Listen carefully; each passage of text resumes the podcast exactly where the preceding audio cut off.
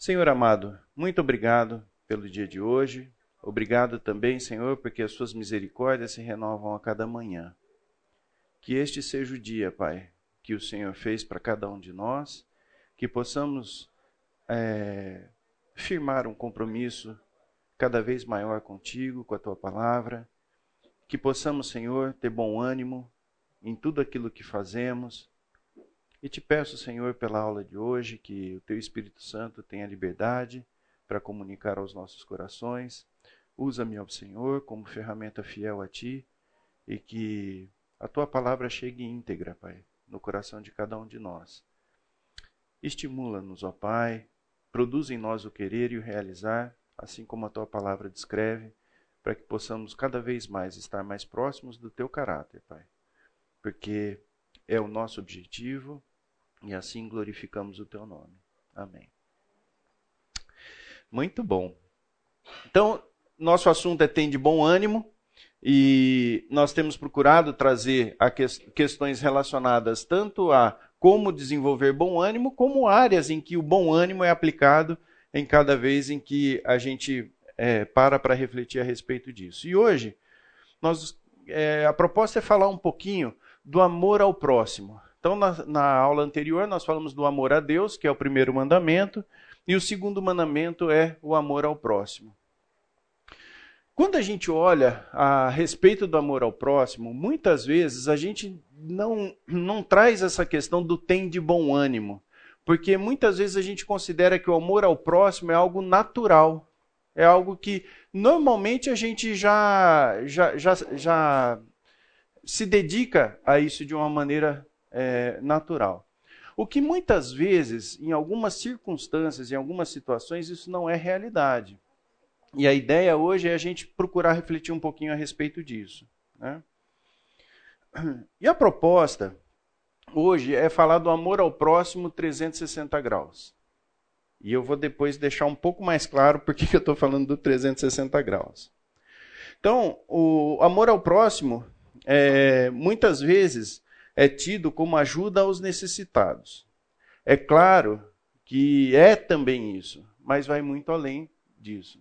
Então, é muito interessante que quando a gente pensa assim, ah, amor ao próximo, em geral, na nossa mente vem ajuda ao necessitado. É aquela pessoa que está com uma determinada necessidade e que a gente vai dar, prestar assistência para ela. Né? Mas o amor ao próximo, conforme a palavra de Deus fala, é muito mais do que isso. Não é só isso. E a ideia é que a gente discuta a respeito desses assuntos. Veja só.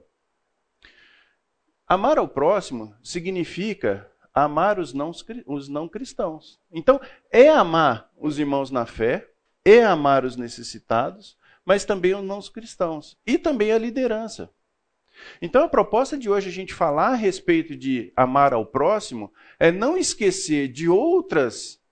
É, de outros relacionamentos que nós também temos. E que a gente pode praticar o amor ao próximo com os irmãos da igreja, com aqueles que não têm uma necessidade ou uma carência que seja financeira, que seja emocional, mas eu também posso praticar o amor ao próximo. Eu posso exercitar o amor ao próximo para quem está acima, a nossa liderança, os nossos pastores, e eu me valer do amor ao próximo por meio do Espírito Santo para ministrar bênçãos na vida de outras pessoas que não só o necessitado.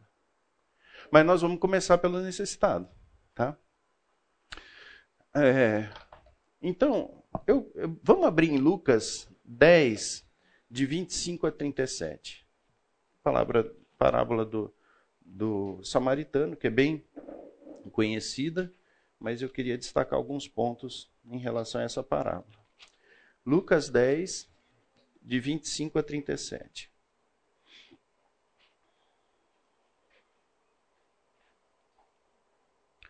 A palavra diz assim: e eis que certo homem, intérprete da lei, se levantou com o intuito de pôr Jesus à prova e disse-lhe: Mestre, que farei para herdar a vida eterna?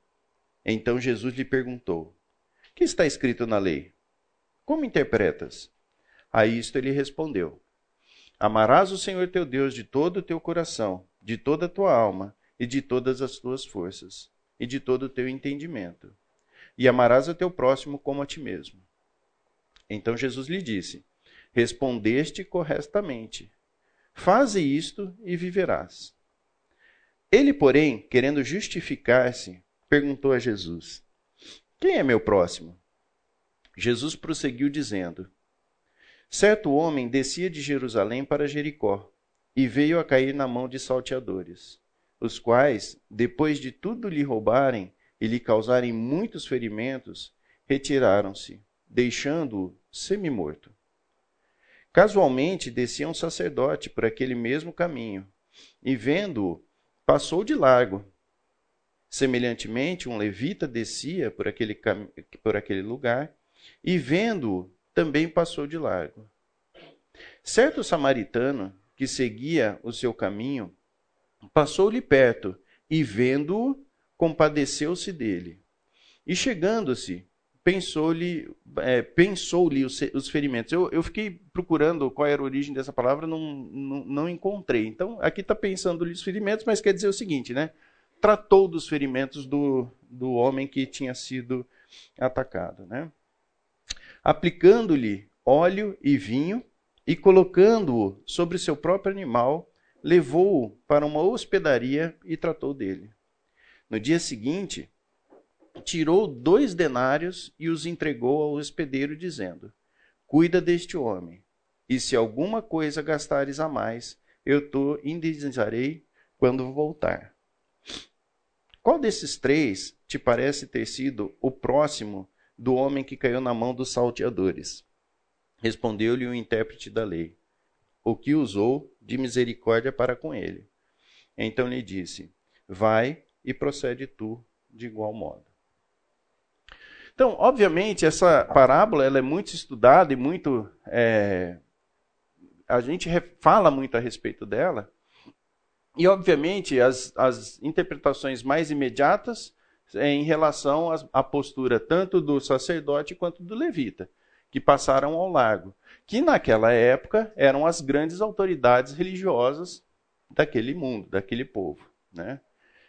E não é à toa que Jesus fala a respeito do samaritano, que vocês também sabem, que era um povo desprezado pelos judeus. Né? E ele traz então o samaritano como alguém que cumpre a palavra de Deus, embora não fosse nenhum estudioso em relação a essa. É, talvez essa forma de ajuda ao próximo, de amor ao próximo, é, pode parecer para nós a forma mais fácil de exercer o amor ao próximo porque ela é muito imediata. Você, é, você vê a situação e você facilmente se sensibiliza por ela. Né? E alguns aspectos dessa ajuda vale, vale destaque. Né? A primeira coisa é que o homem, o samaritano, quando foi ajudar o homem, ele mesmo foi lá tratar das feridas do homem. Então vejam que existe o aspecto do dinheiro envolvido, né? Porque ele foi lá e bancou a hospedaria. Mas existem outros aspectos que são mais sutis. Para ele ter ido trocar, tratar a ferida, que é algo que para muita gente não é muito agradável, eu pessoalmente não, não, não tenho esse dom, né? Embora lá em casa, sempre quando teve algum, algum problema com as crianças, eu sempre é, tinha a postura de tomar frente. Mas não é todo mundo que tem essa disposição para tratar feridas, para ir lidar com essa situação. E o homem, ele se dispôs a fazer. Tratou com óleo e tratou com vinho. Né? Algo que não era, é, não era muito agradável. Outra questão que eu acho muito interessante nessa história é que será que o samaritano tinha algum compromisso ou tinha um plano e esse plano foi mudado em função das circunstâncias? É muito provável que sim. Ele não tinha saído lá e falado assim: bom, deixa eu ver, procurar alguém para ajudar. E ele para e muda seus planos para poder ajudar quem está necessitado. Então percebe, a, a questão envolvida no amor ao próximo não é só financeira.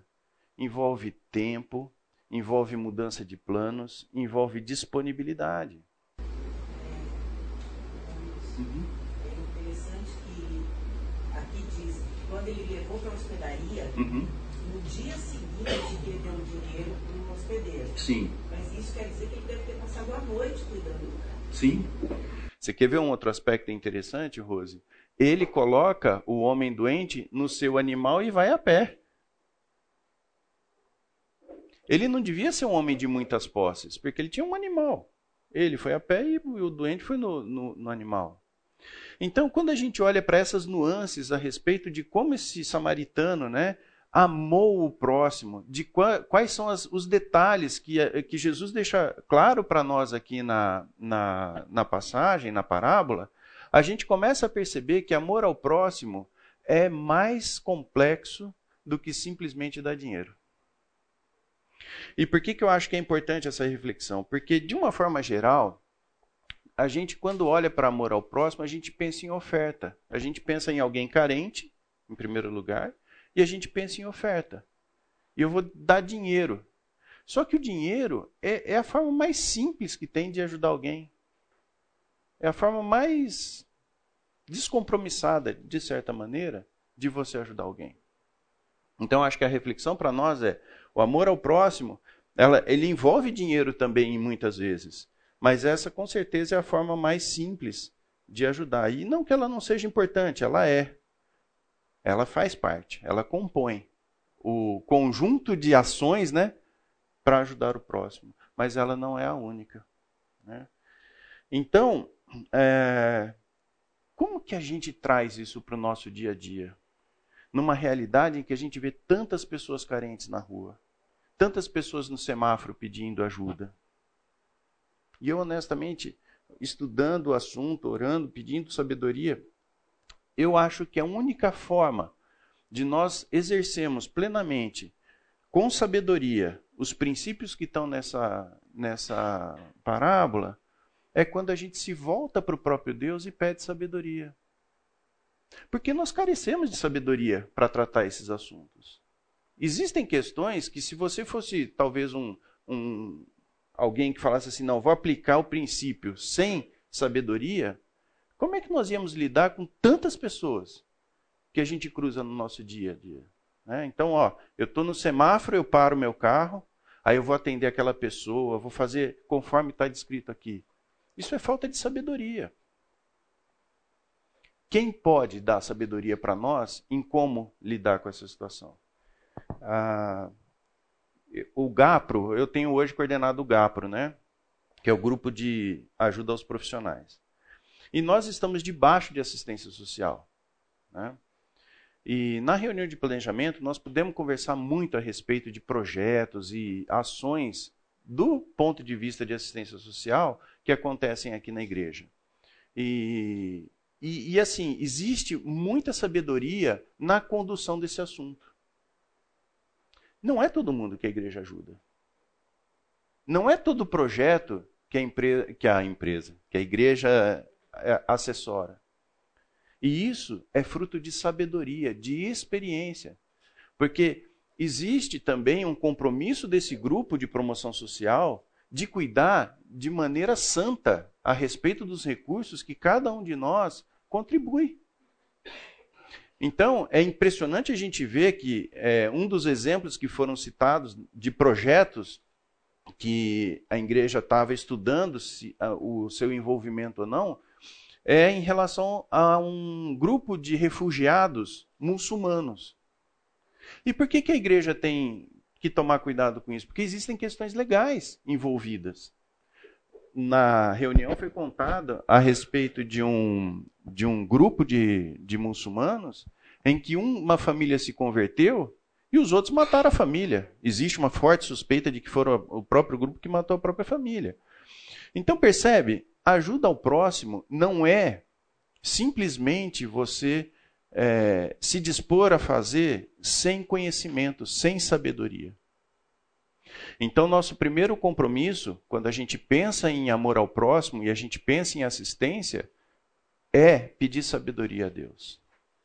De como nós podemos lidar com isso de uma forma que, é, que seja, ao mesmo tempo, é, debaixo do temor de Deus, com sabedoria e sem negligenciar aquilo que é a necessidade do nosso próximo.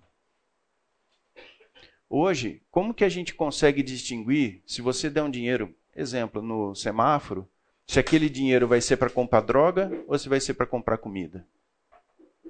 Então, muitas vezes, na intenção de ajudar o próximo, você pode estar reforçando uma situação que é uma situação indevida para aquele próximo.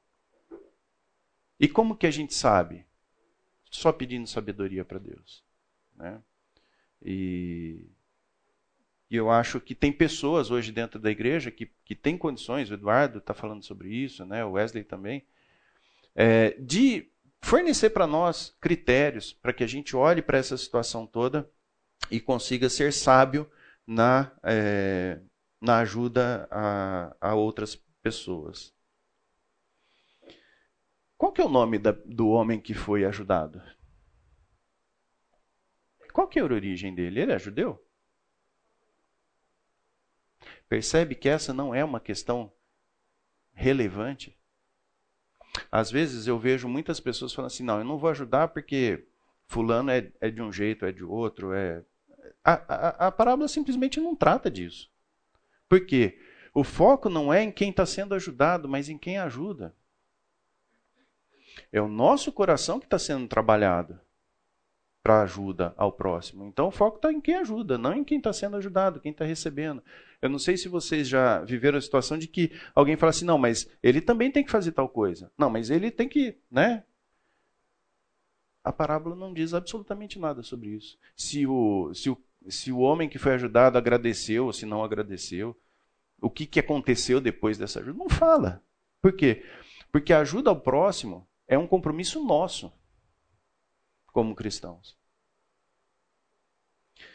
Então esse é um ponto em que o amor ao próximo ele é exercido, mas conforme a gente falou, né, é, talvez seja a forma mais simples de amor ao próximo, mais simples, porque envolve sensibilidade e uma série de coisas. Em Tiago 1:5, que é um texto bastante conhecido, mas eu gostaria que a gente abrisse lá.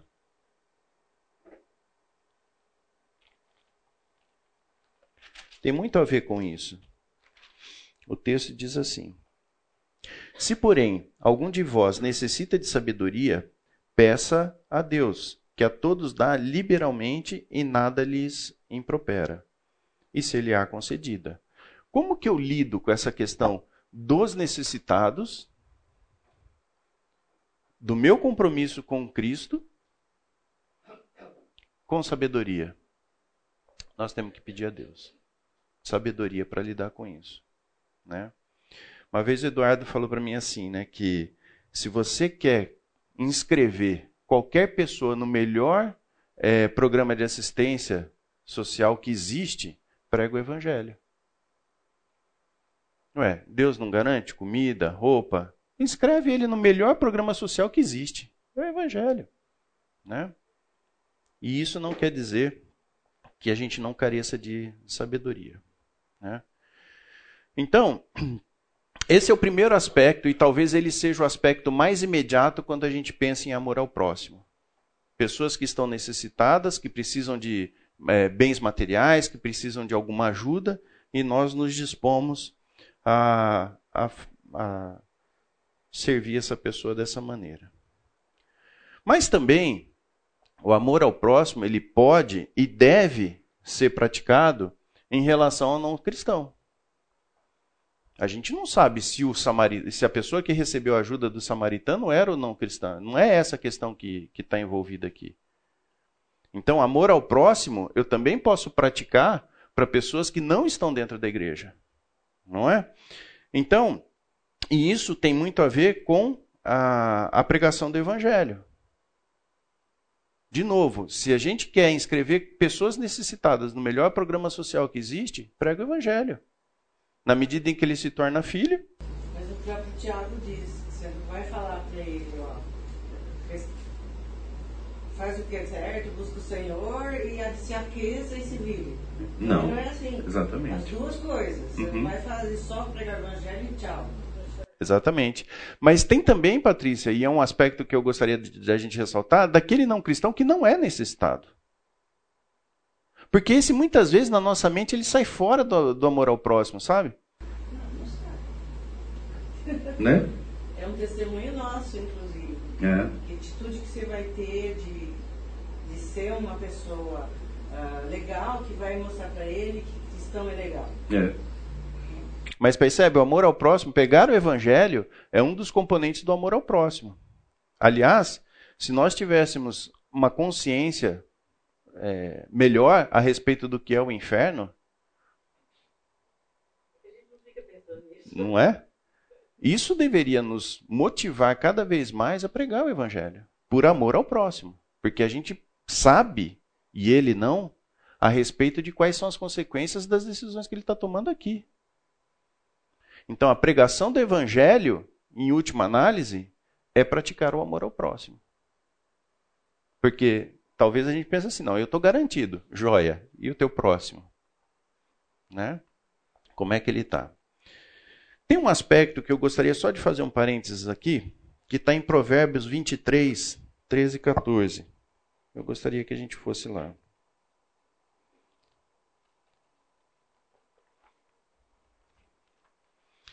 Provérbios 23, 13 e 14. O texto diz assim: Não retires da criança a disciplina, pois se a fustigares com a vara, não morrerás. Oi? Não morrerá. Obrigado. Tu a fustigarás com a vara e livrarás sua alma do inferno. É, por que, que esse texto ele é muito impactante para nós? Pelo número de filosofias que existem no mundo contrárias ao que a palavra de Deus prega. E quando a gente fala de amor ao próximo, isso envolve o nosso filho também, os nossos filhos. E qual que é a forma mais é, santa de amor ao filho? É levar a palavra para ele. Então, a Bíblia diz da aplicação da vara. E aí você começa a ver, por exemplo, tem uma, uma pessoa, chama Fernanda Lee não sei quantos de vocês conhecem, que fala a respeito de disciplina positiva. Que a criança não pode passar por traumas, aquelas coisas, né? Você ama seu filho e ele é seu próximo? Disciplina. Não sou eu que estou falando, é a Bíblia. Então, precisamos tomar muito cuidado. Porque quando você olha, ah, e tem vários vídeos dessa pessoa na, na, no YouTube, é, nossa, super bacana. E ela traz um pensamento, um raciocínio que, humanamente falando, tem até lá seu, sua lógica, né? Mas amar ao próximo é amar ao filho. Hebreus 12, 6. Porque o Senhor corrige a quem ama e açoita a todo filho a quem recebe. Hum. Quer dizer... Se estáis sem correção, tem tornado seus bastardos e não filhos, né? ou seja, aquele que não recebe a vara não é filho, é bastardo. Então, eu trago muito essa questão da, da educação de filhos, muito pela experiência que a gente teve na, na educação dos nossos filhos, e porque a gente percebe, né, de uma forma geral, uma falta de direcionamento para os pais do dias de hoje. Né? Eu, às vezes, falo com, com os meus filhos, eu falo assim, eu não sei o que vai ser dos meus netos, mas eu tenho preocupação com relação a isso. Porque é a forma de evangelismo mais é, imediata que existe. Você, como pai, como mãe, o primeiro compromisso é com seus filhos de evangelismo. Né? Então, é uma dificuldade e eu gostaria só de trazer esse, esse ponto. Pregar o evangelho é amor ao próximo. E a primeira unidade onde a gente deve estar preocupado em pregar o evangelho é dentro da nossa própria casa. Né? E, fechando parênteses, né? 1 Coríntios 9, 15 a 27.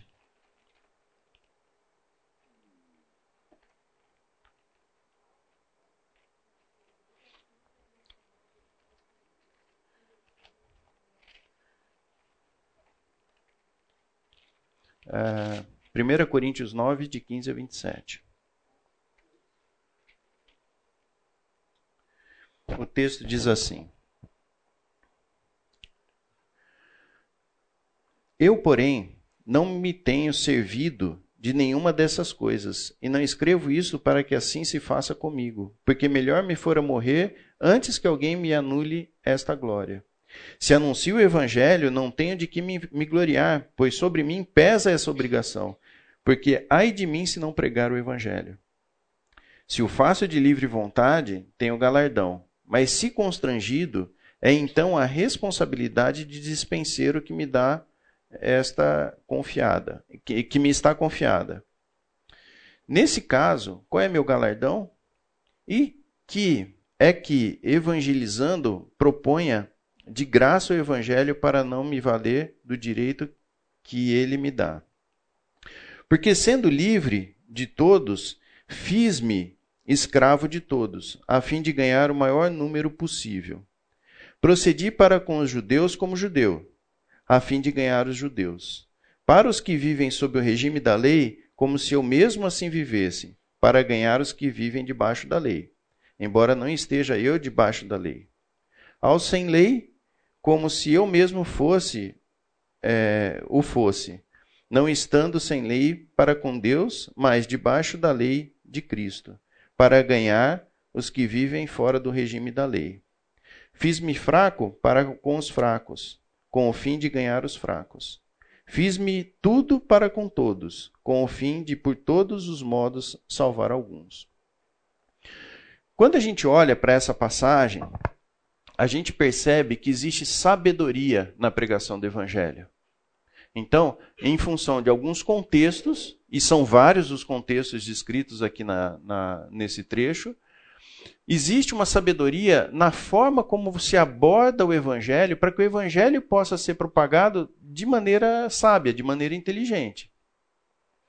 E, e isso deve acontecer conosco também. Né? Eu falei com vocês a respeito do privilégio de conviver com o Valentim. Né? O Valentim é assim: nós estamos no supermercado, ele percebe ali uma situação, ele vai e prega. Né? Isso faz parte do dia a dia dele. E ele o tempo todo né, é, se, se, se policia nisso. E uma coisa interessante é que conforme você vai treinando o pregar o evangelho, isso vai se tornando mais natural. É um processo onde você vai aprendendo a lidar com essas situações e você vai pregando o evangelho. Qual é o cuidado que a gente tem que ter nesse trecho aqui, que eu já vi algumas pessoas usando elas de maneira inadequada? É o crente 007. Né? é crente, mas ninguém sabe. É agente secreto. Né? Passa o dia, trabalha anos e anos e anos, aí alguém conta na igreja e fala assim: Nossa, você é crente? É, poxa, não sabia. então a gente precisa tomar muito cuidado com relação a isso. A nossa vida é o testemunho em relação à, à palavra de Deus. E é uma forma eficiente de, de é, despertar nas pessoas o sal e luz para que as pessoas entendam qual é a razão da nossa fé. Mas precisa pregar. Precisa falar o evangelho. Né? Isso é bom, é, é uma ordenança que a gente precisa ter. Né? Em 2 Timóteo 4,2, a gente tem um trecho que também fala a respeito disso, que vai contrapor com esse, com esse texto que a gente acabou de ler.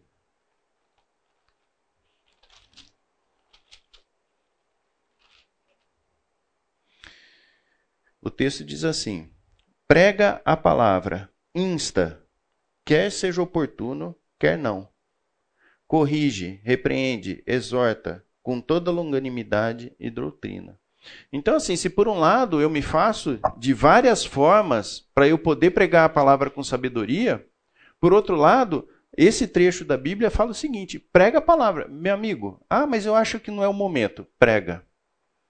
Por quê? Porque quem convence a respeito da, do Evangelho é o Espírito Santo.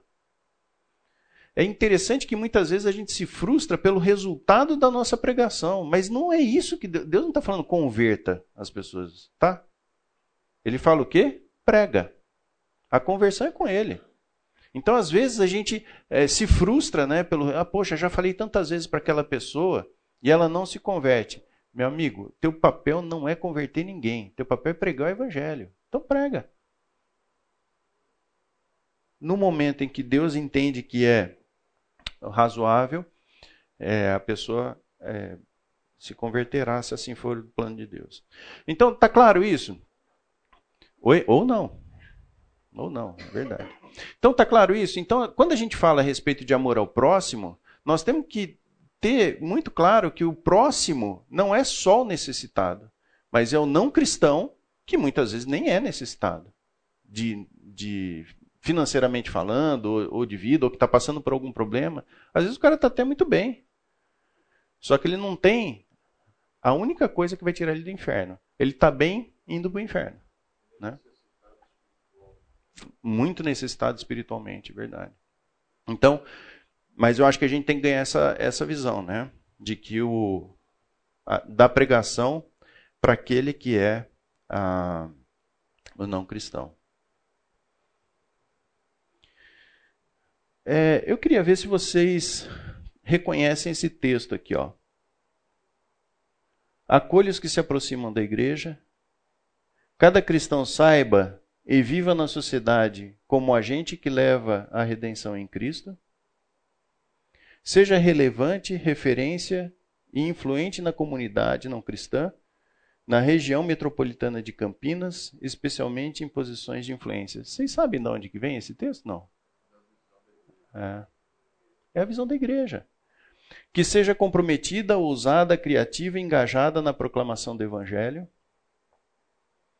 que promova continuamente diversificadas e sistemáticas oportunidades para buscar e atrair e evangelizar, que tenha uma escola para diversos níveis pautada pelo ensino e valores cristãos, que atenda à comunidade, que seja comprometida com a formação, envio e cuidado com os missionários de forma a ter um grande grupo de obreiros e missionários enviados da fonte, que tenha vários centros de atuação missionária no sertão, com vidas transformadas em todos os níveis, implantadoras de igrejas com DNA fonte em grandes cidades brasileiras, que adote a ação social como estilo de vida pessoal e que estabeleça projetos que alcancem grupos à margem econômica, étnica cultural e social.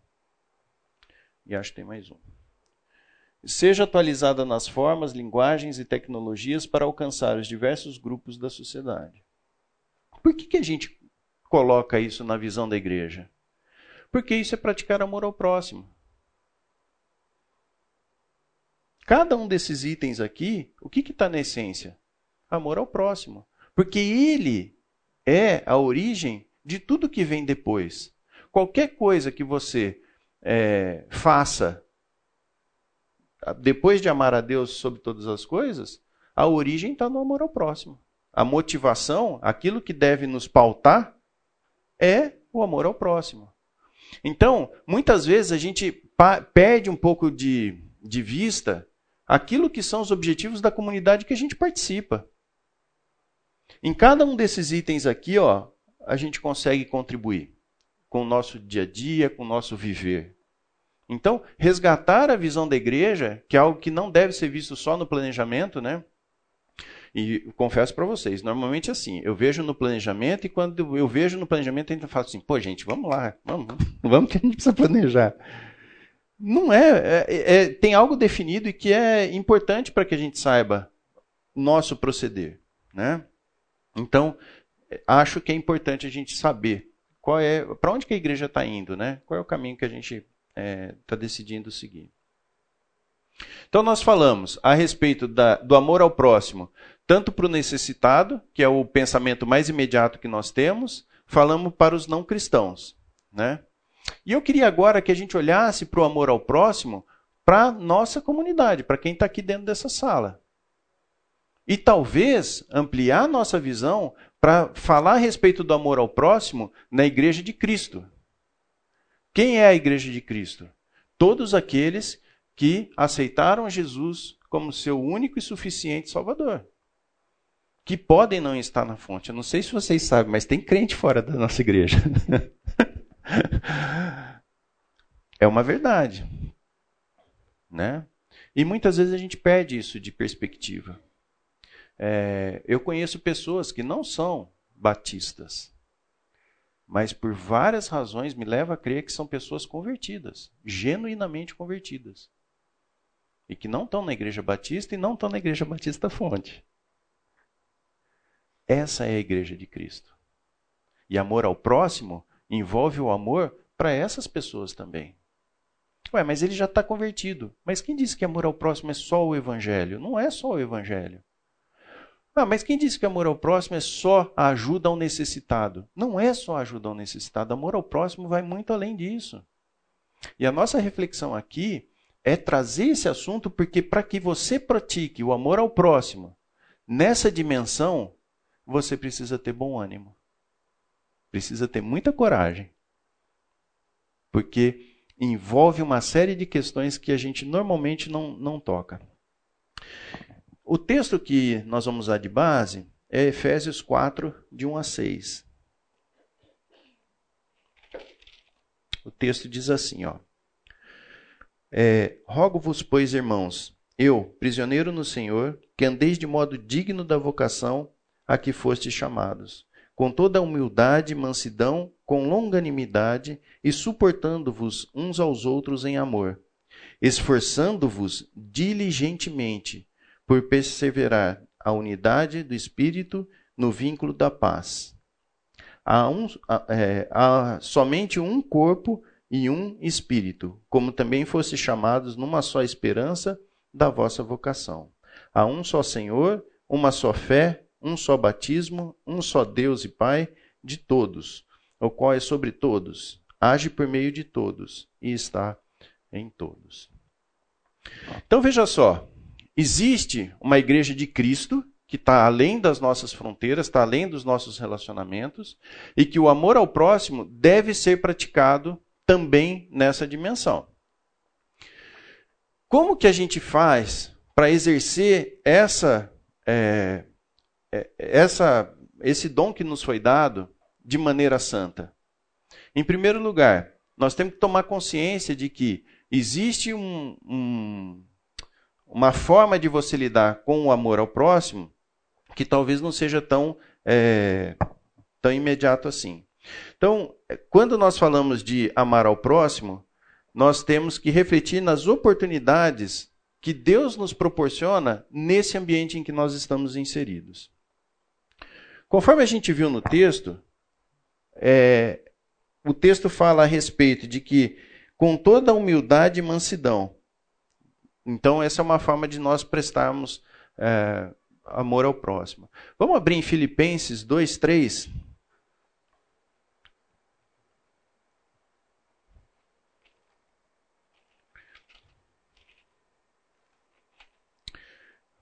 O texto diz assim: Nada façais por partidarismo ou vanglória, mas por humildade, considerando cada um é, os outros superiores a si mesmo não tenha cada um visão. É, ou, não, desculpa, tô. Não tenha cada um em visão o que é propriamente seu, senão também cada qual o que é do, do outro. Né?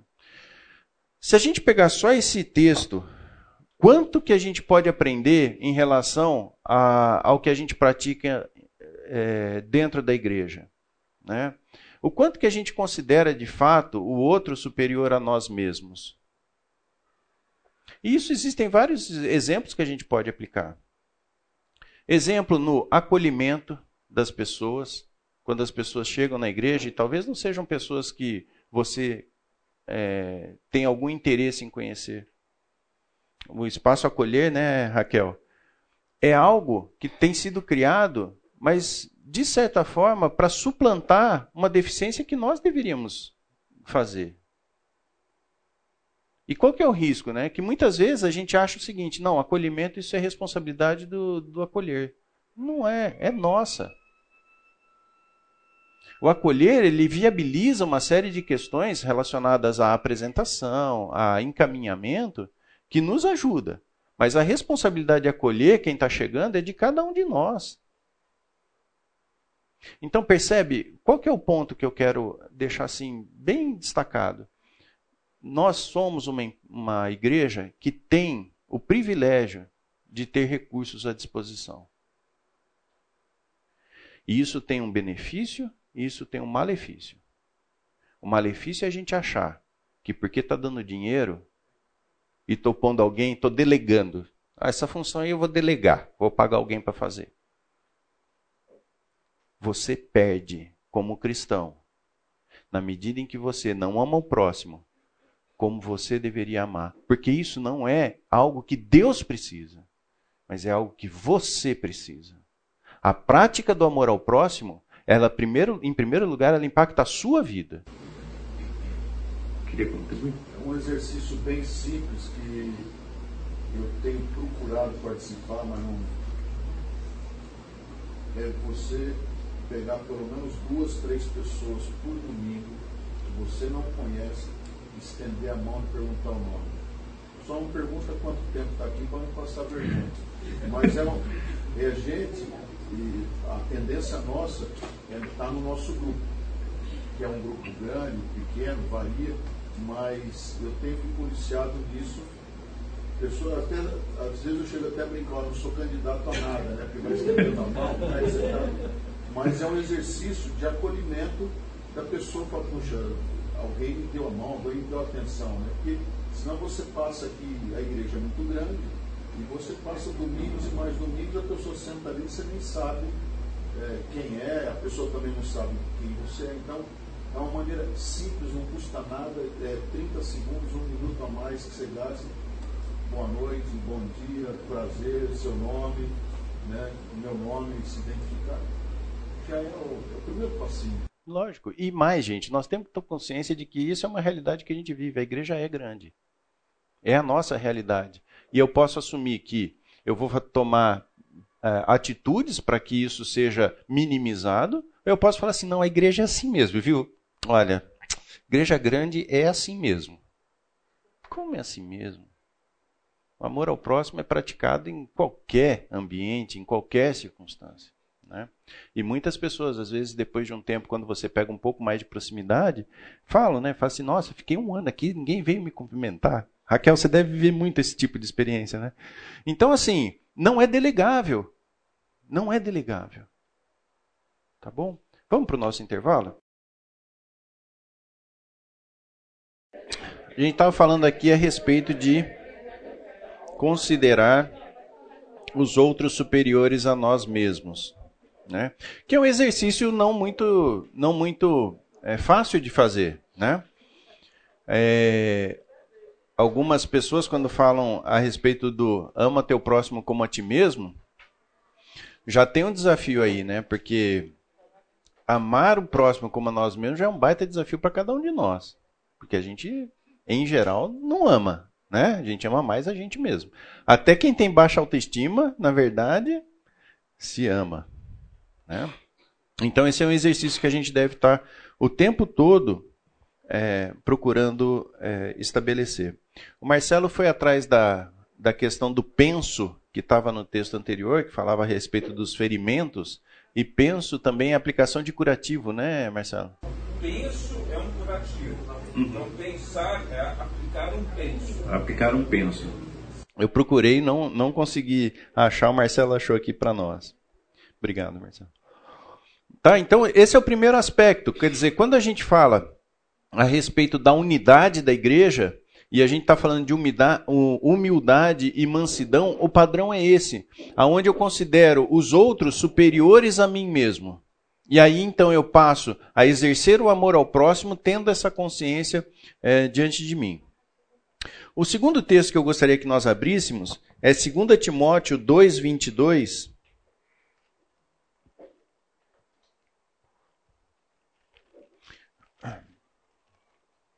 O texto diz assim, 2 Timóteo 2, 22.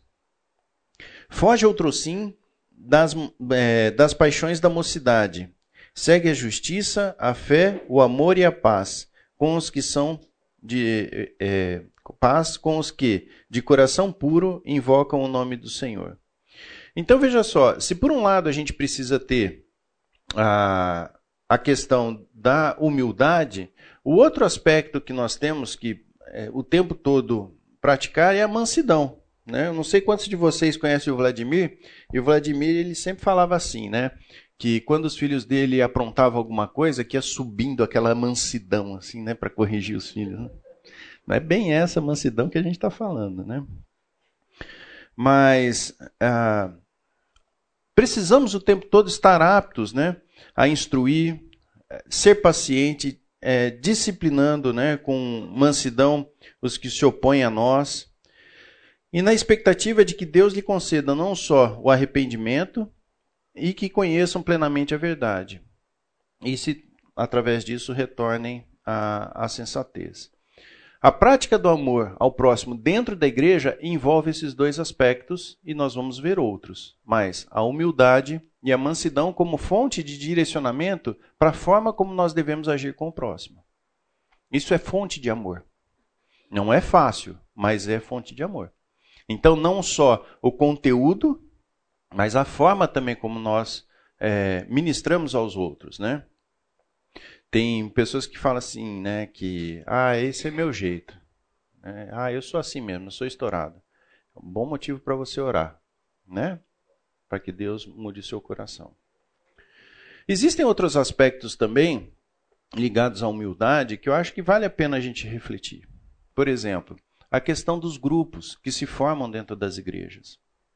Veja só, a questão de formar grupos dentro da igreja é algo natural. Por isso que deve ser combatido. Sim. Por quê? Porque na medida em que eu crio um grupo, é provável que pessoas fiquem fora desse grupo. E de alguma forma, nós devemos estar atentos às pessoas que estão fora do grupo.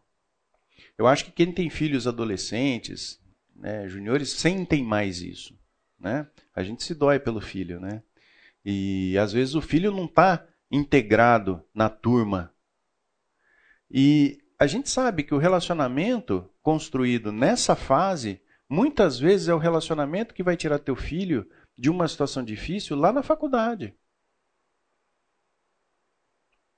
Quando você tem apoio de outros cristãos, faz muita diferença. Eu, na adolescência, tive o privilégio de, de ser discipulado pelo Chico e pela Denise me livrou de muita encrenca, muita encrenca. Então, assim, é, estar atento a isso também. Conversar com os filhos. Filho, como é que está lá o pessoal? Quem que você conhece? Quem que não conhece? Quem que faz parte? Quem que não faz parte? Porque se seu filho está inserido dentro do contexto do grupo, ótimo. Mas se ele não está, isso causa, não só para o filho, mas para a família, um grande sofrimento. E é motivo de amor ao próximo você pensar que aquela criança ou aquele adolescente, no futuro, poderá não se firmar na fé, porque não desenvolveu amizades dentro da igreja.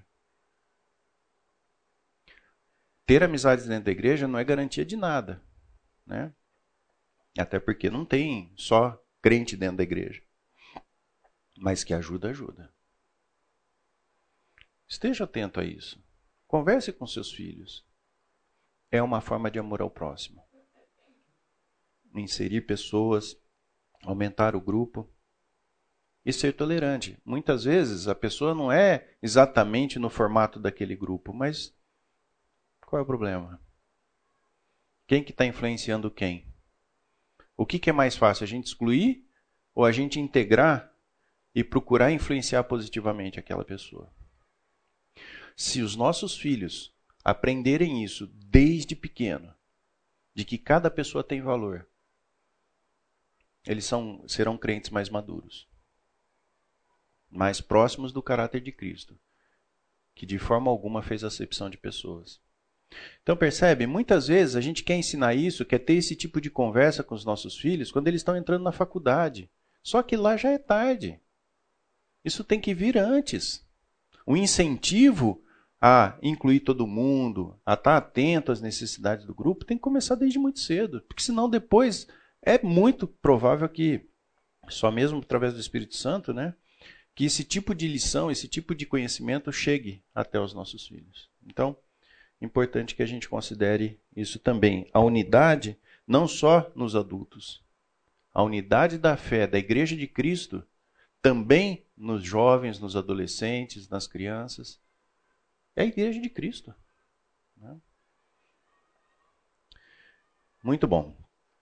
Um outro aspecto que a gente tem de, na prática do amor ao, ao próximo é a longanimidade. Em Romanos 9, 19 a 22, nós vamos ver isso com mais profundidade. Romanos 9, 19 a 22.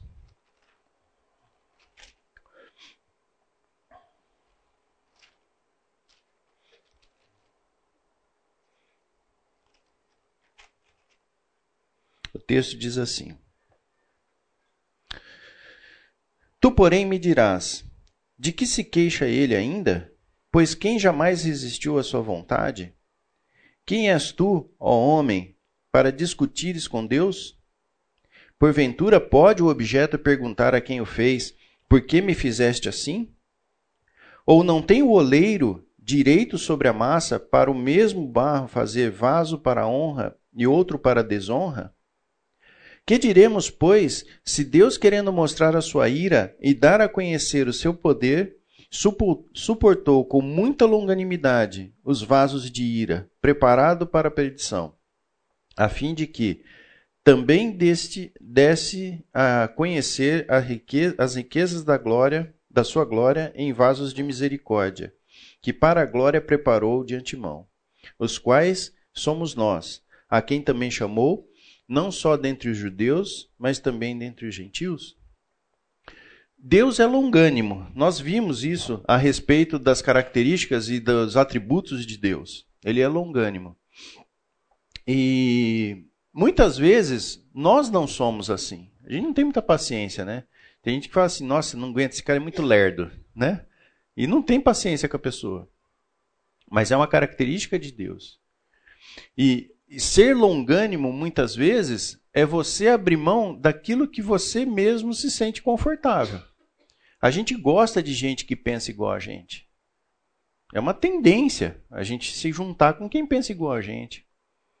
Mas isso, muitas vezes, acaba é, restringindo a, o nosso relacionamento com outras pessoas. Né? Então, estar atento, ter paciência se é que a gente pode.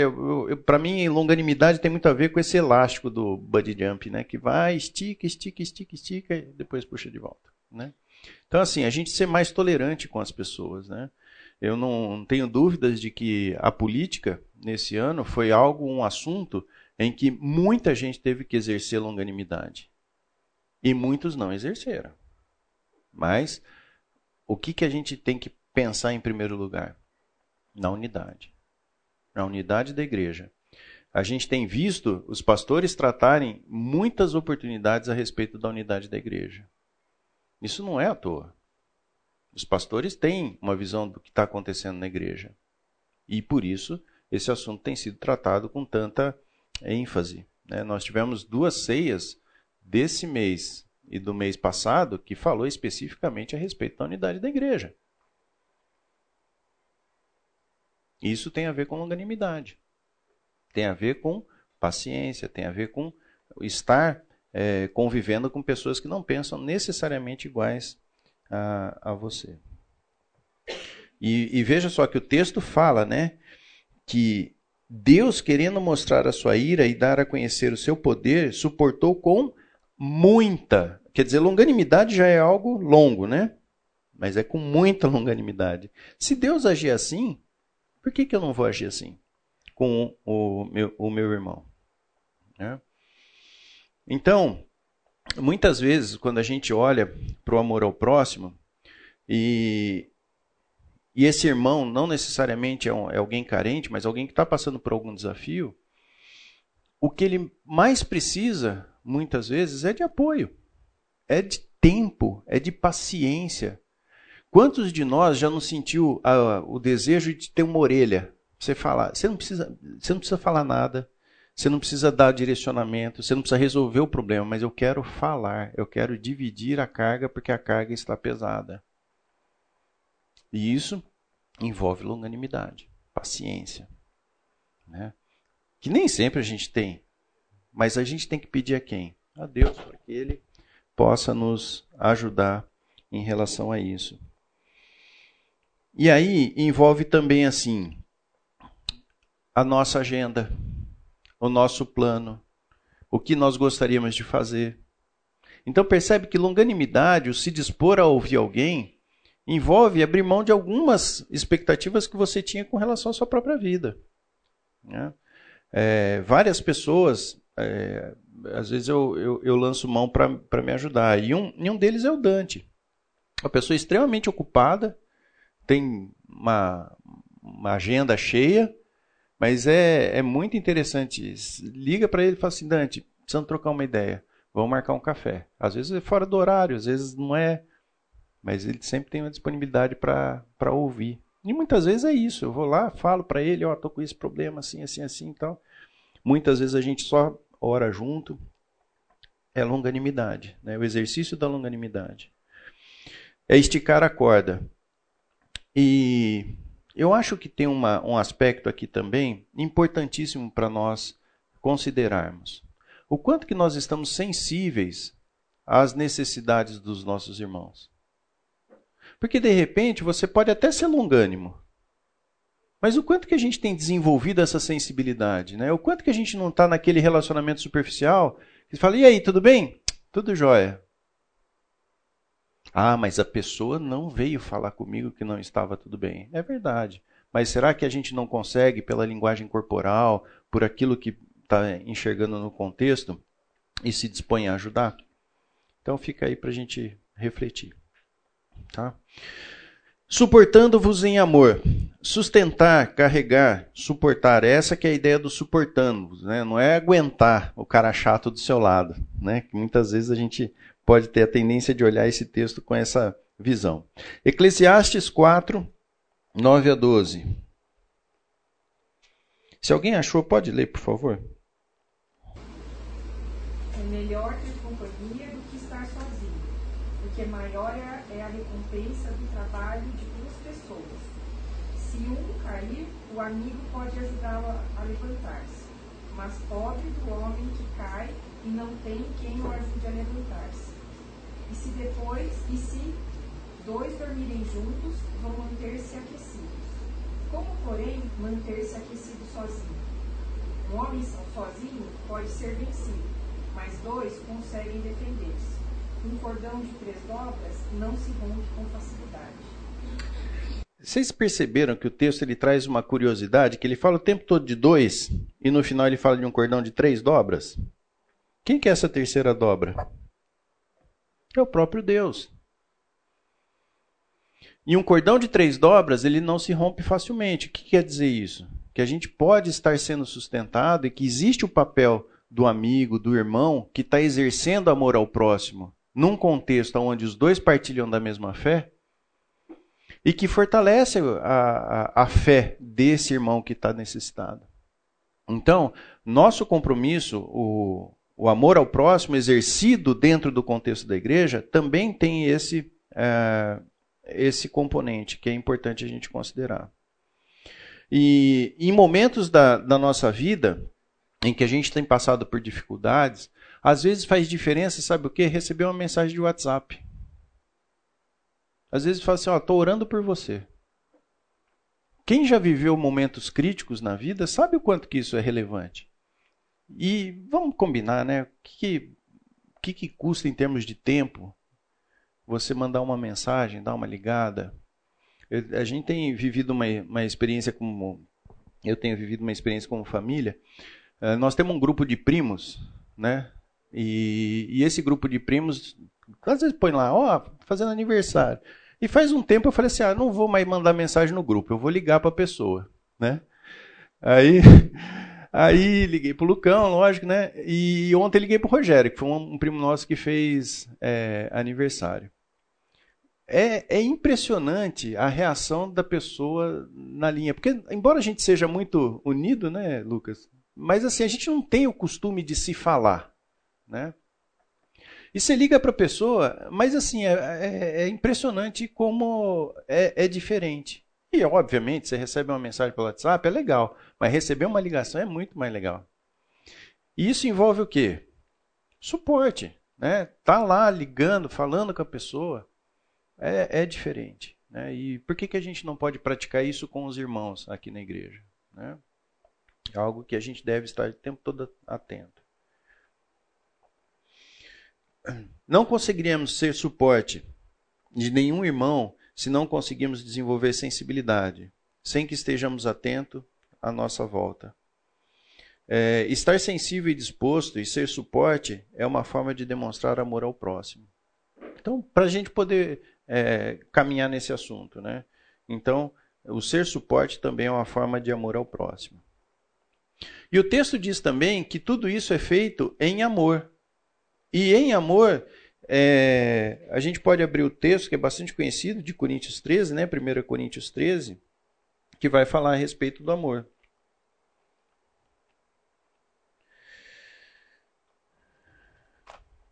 Se alguém achou, por favor, pode, pode ler. Se você lembra da música do Legião Urbana, não é um bom caminho. Quem achou o texto, por favor, pode ler. Ainda que eu fale as línguas dos homens e dos anjos, se não tiver amor, serei como o sino que ressoa ou como o prato que retira. Ainda que eu tenha o dom de profecia, saiba todos os mistérios e todo e tenha uma fé capaz de mover montanhas, se não tiver amor, nada serei. Ainda que eu dê aos tudo que possuo e entregue o meu corpo para ser queimado, se não tiver amor, nada disso valerá. Percebe? Então, assim, quando a gente fala a respeito de todo esse serviço ao próximo, a gente tem que ter esse componente, que é um componente que é colocado no nosso coração através da própria palavra de Cristo, que é o amor. O amor que, que nasce do amor que a gente tem pelo próprio Deus. Porque na medida em que a gente é fiel a Deus e a gente desenvolve um relacionamento com Deus, a gente obtém dele o amor ao próximo. Lembra aquela passagem que nós vimos aqui no curso a respeito da videira, do galho ligado à videira? Que você recebe a, a seiva da própria videira? O amor, a fonte do amor genuíno, está em Cristo. Então, quando a gente faz esse serviço, tudo isso que a gente vem falando aqui, que é a demonstração do amor ao próximo, esse amor é o elemento fundamental para que a gente faça essas, eh, tenha essas ações de serviço, sempre voltadas uh, àquilo que de fato importa, que é a eternidade. E aí, novamente, né, se nós formos lá para a visão da empresa, da empresa, da igreja, o que que, o que que tem lá? Com respeito aos relacionamentos na igreja, que sejam alegres, descontraídos, calorosos e sinceros. ênfase em relacionamentos seguros e autênticos a partir da integração em grupos pequenos. Cada um se reconheça como representante de Deus na vida dos irmãos. Viva intensamente a mutualidade bíblica, aconselhando, ensinando, cuidando e encorajando. Cresça baseada no discipulado e na vida do corpo de Cristo. Essa é a visão da igreja. E percebe que a responsabilidade está atribuída a cada um de nós. Então, como a gente falou anteriormente, que é, quando a gente delega isso e acha que só o fato de estar tá financiando é suficiente, é mais ou menos que nem você pagar alguém para fazer exercício para você. Não adianta absolutamente nada. Não faz nem sentido um negócio desse. Mas muitas vezes, quando a gente toma uma atitude, uma postura como essa, a gente está olhando exatamente por essa perspectiva. Por que, que você tem que pregar o evangelho? Porque isso é uma responsabilidade atribuída a você. Obviamente você pode contribuir para que missionários é, vão até o campo missionário, sem problema nenhum. Percebe? Eu não estou criticando o fato da gente doar, da gente fazer oferta. Mas a gente perde grandes privilégios se a gente não tem a consciência do que é a nossa responsabilidade, o nosso, nosso papel aqui dentro, aqui na, na, na, na Terra. Por que, que quando a gente aceita Jesus a gente não morre e vai para o céu? Acabou, né? Se o objetivo de Deus fosse só salvar a gente, que não é pouca coisa, converteu, vai para o céu. Agora, por que, que a gente tem um período de desenvolvimento da nossa fé? E o desenvolver a nossa fé envolve amar o próximo. E amar ao próximo significa serviço, sim dentro da igreja. Sabe, eu, eu acho que a gente tem que refletir, cada um de nós, em relação ao papel que exerce aqui dentro da igreja. Porque se nós somos um só corpo, cada um de nós tem uma função para ser exercida aqui dentro. Se você não está fazendo, alguém está. Porque responsabilidade não evapora. E às vezes tem gente que está se sobrecarregando porque nós não estamos fazendo o nosso papel dentro do corpo de Cristo. Dentro do corpo de Cristo não tem ninguém que não faz nada. Você pode até não saber exatamente o que é o papel da pessoa, mas alguma coisa tem lá, apêndice, né? Sei lá para que serve, mas está lá. Percebe? Então, assim, existe toda uma visão da igreja em relação ao amor ao próximo, que está ligado ao serviço ao próximo. Não perca essa oportunidade. Não ache que trabalhar em qualquer posição aqui na igreja é demérito para quem quer que seja. Eu trabalho na cantina, né? Que privilégio. Uma correria danada, né? Né? Fumaça, tá? Mas é um privilégio. Você está convivendo ali com pessoas que normalmente você não conviveria. Você está servindo. Então, assim, tem, tem, sabe, não é a questão da complexidade daquilo que você está fazendo, mas é a disposição do coração em servir ao próximo. Porque, em última análise, nós servimos ao próximo por obediência a Deus. Mas às vezes a gente fala assim: não, vou servir a Deus. Você serve ao próximo. A forma como Deus estabeleceu para que tenhamos comunhão, muitas vezes é o serviço. Nós tivemos a semana da solidariedade, né? Estava falando com meu irmão a respeito da solidariedade. Ele foi em, em várias programações, né, Marcelo? Conheceu gente. Trabalhou junto. Privilégio não é, Marcelo? Privilégio. Agora a gente muitas vezes fica no conforto da nossa casa, né? Supostamente, sem se dispor a trabalhar. A igreja precisa. A igreja precisa. Então, como que eu faço para amar ao próximo? Serve. Serve. Tem espaço para servir, tem muita coisa para fazer.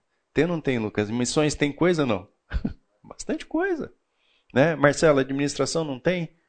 Bastante coisa. É um dos, dificuldades na retomada da pandemia, em termos de organização da igreja, a falta de voluntários.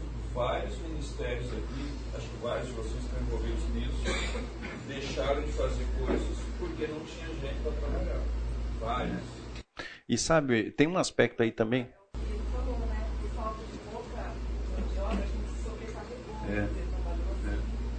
E aí, né, Silvia, quem que sofre com isso? A obra. A obra é responsabilidade nossa. Pois não, Márcio. É interessante que, assim, é, um pouquinho do lado do, do, do, que a gente enxerga, por exemplo, a aula de integração, que a gente está inserindo pessoas novas na igreja, Sim. a gente fala muito desse aspecto é. da importância do, do uso do dom uhum. daquela pessoa. Então você entra nesse aspecto do dom, mostrando para aquela pessoa quão importante ela é uma vez convertida. Uhum. De amar o próximo, de uhum. entender que ela tem que servir a Cristo, uhum. para edificar o corpo de Cristo. Exatamente. Então é muito interessante porque assim, a gente, eu até uso em uma das aulas, eu uso um trocadilho que é interessante, que, assim, tem muita gente que entra na igreja, vê uma igreja grande como a nossa, fala assim, gente, eu não preciso fazer nada em tamanho de igreja, tem muita gente trabalhando. Não é assim. Uma vez que a gente pensa dessa forma, a gente está deixando de louvar Deus e a gente está deixando o, o, com que o corpo de Cristo não seja edificado da forma correta. Então eu até falo para o pessoal, gente, tem muita gente que pensa a igreja como um ônibus. Eu vi isso um pastor falando. Uhum. O, o, pastor está lá dirigindo, o tesoureiro é o cobrador e está todo mundo sentado ali tranquilo. É. E a gente não pode pensar a igreja dessa forma. A igreja é um barco, uhum. cada um com o seu remo e todo mundo indo do mesmo lado.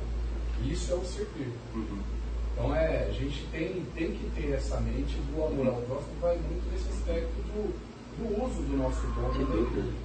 E o que eu acho mais gritante, assim, né, é, voltando no exemplo, né, de você pagar alguém para fazer exercício para você, é que a gente às vezes perde a noção de que isso é um privilégio, sabe? Não é, não é, uma, não é uma obrigação. A igreja não vai fechar se você não fizer a sua parte. Quem sustenta essa obra é Deus. E vou dizer uma coisa para você: ele não precisa de você. Mas você deixa de, de desfrutar do privilégio da comunhão, do privilégio de servir, Quando a gente olha o exemplo de Cristo que lavou os pés dos discípulos, e ele fala que ele deixou esse exemplo, e ele fala que a gente deve seguir. Servir ao próximo é um privilégio. Então, quando a gente fala a respeito de amor ao próximo, eu gostaria que a gente in incorporasse isso dentro da nossa mente. Amor ao próximo é serviço. O bom funcionamento da igreja é amor ao próximo. Porque você viabiliza muitas coisas que, se não fosse dessa maneira, trariam dificuldades. Quem de nós não gosta de chegar aqui todo domingo e você vai no salão de culto, tá tudo arrumado. A banda está ensaiada.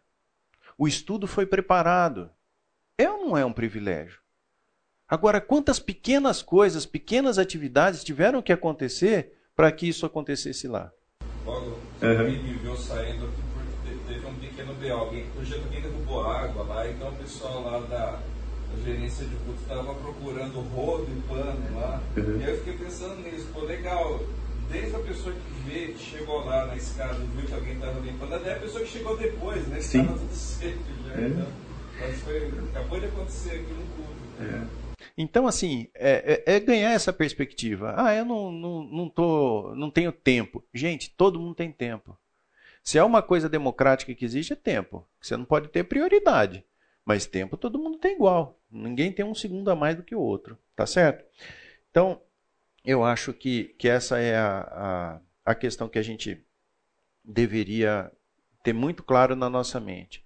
Olha só, quando a gente fala de serviço, a gente fala do ensino da palavra, o batismo. Quantas pessoas servem para que o batismo aconteça? Né? A ceia. Quantos elementos ali estão trabalhando para que a ceia aconteça? Orar um pelos outros, ministério de oração. Adoração, louvor, é, a disciplina da igreja estar sujeito à disciplina da igreja, que é algo que é tratado aqui no, no, no Ministério de Integração, é algo que é fundamental para nós. Nós devemos estar sujeitos a essa disciplina e essa disciplina tem o objetivo de nos colocar no caminho. Porque Deus é assim, Deus age assim. Né? A questão do exercício dos dons espirituais, a comunhão, a evangelização, né? estar pronto para que a gente possa é, trabalhar isso. Vamos abrir em Efésios 4,16?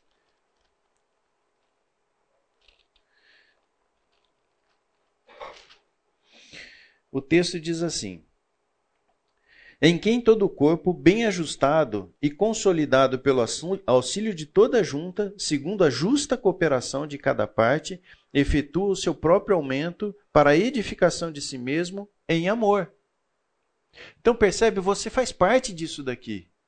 Você talvez seja aquela junta lá. Talvez até esteja com dor na junta, né? Mas é, é teu papel. Quando Deus te insere na família da, da fé, né? quando você está inserido na família de Cristo, você tem um papel a ser exercido. Né? E isso é amor ao próximo. Você exercer o teu papel é amor ao próximo. Eu queria só que a gente abrisse também em Hebreus 10, 25.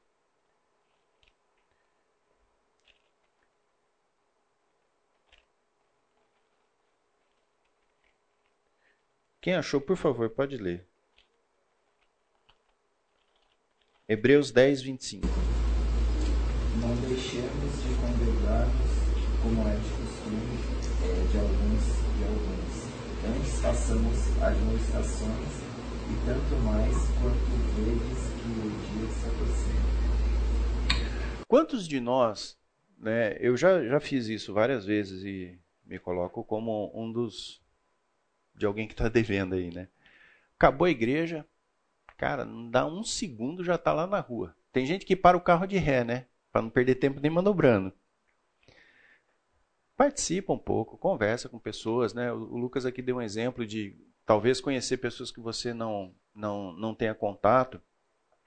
Porque isso é um privilégio. Eu muitas vezes fiz isso, várias vezes. Até ficar até bravo com a Débora, porque a Débora, né, quem conhece ela sabe o que ela gosta de falar, né?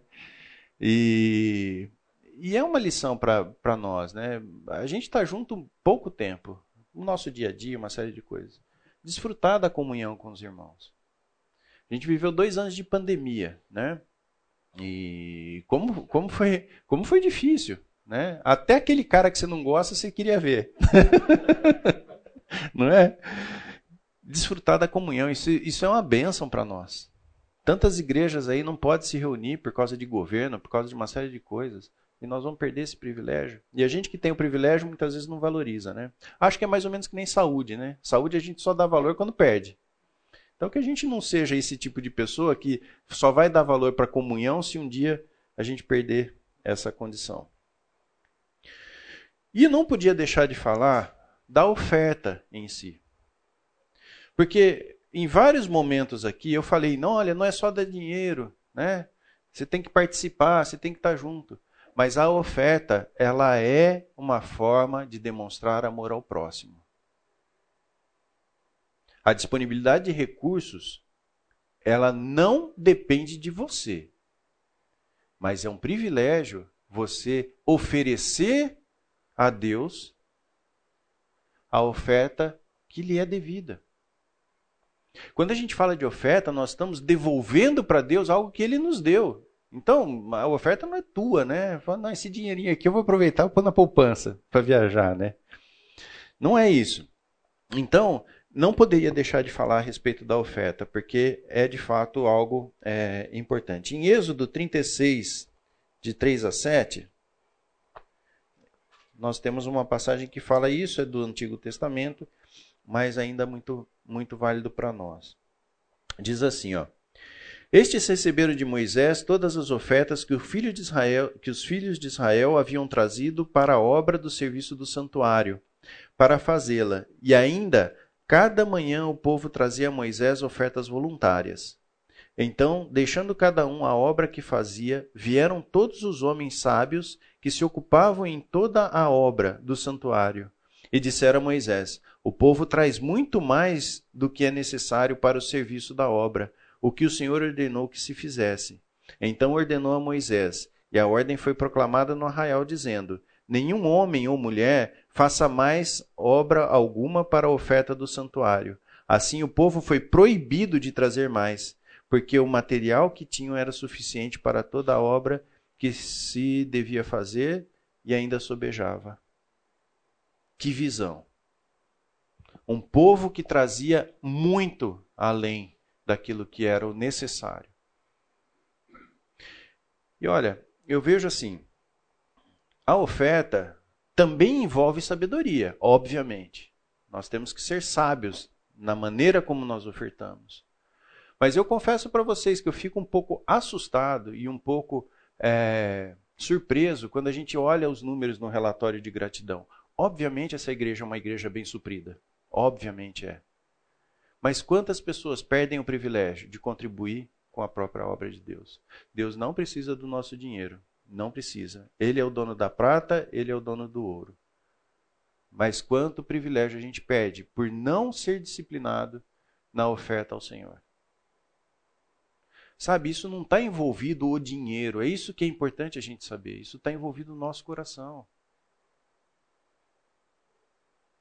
Ter disciplina na oferta é muito mais do que o, o recurso que vai entrar aqui na igreja. E a gente olha os índices lá, que há ah, 50%. Gente, a tristeza que dá é que esse é um índice elevado quando a gente olha para a igreja de uma forma geral.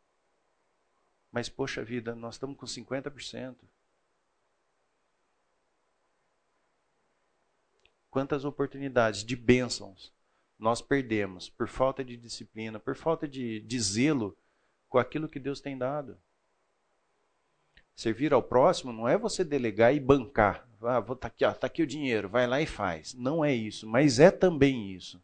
Percebe? Amor ao próximo é viabilizar muitos dos projetos que a gente tem, que são projetos é, que estão no coração de Deus, que estão no coração dos pastores aqui da igreja. E se é uma coisa que eu posso dar testemunho, eu fui duas vezes do conselho fiscal aqui da igreja. Ô, Marcelo, você fala isso assim, não? não sabendo. Que bom. Glória a Deus por isso. Gente, a seriedade, quando você pega a documentação da igreja, quando você olha o que está declarado, o nível de seriedade que os administradores dessa igreja têm em relação a dinheiro, é algo digno de honra. Nós estamos num contexto que não é o contexto da igreja de uma forma geral, mas é digno de honra. Então, se você não dá oferta porque você tem dúvidas em relação à forma como o dinheiro é usado, e se é que minha, meu testemunho vale, né? Pode ficar tranquilo. Nós somos uma igreja abençoada, não só pelos recursos, mas pela forma como os recursos são administrados aqui dentro. Vamos orar? Senhor Deus, muito obrigado, Pai, por mais esse dia. Obrigado por essas reflexões. Que possamos, Senhor, exercer o amor ao próximo com toda a coragem, Pai, com todo o bom ânimo. Que lembremos, ó Pai, de que, acima de tudo, teu amor é que nos nutre e nos capacita a servir ao nosso próximo, Pai.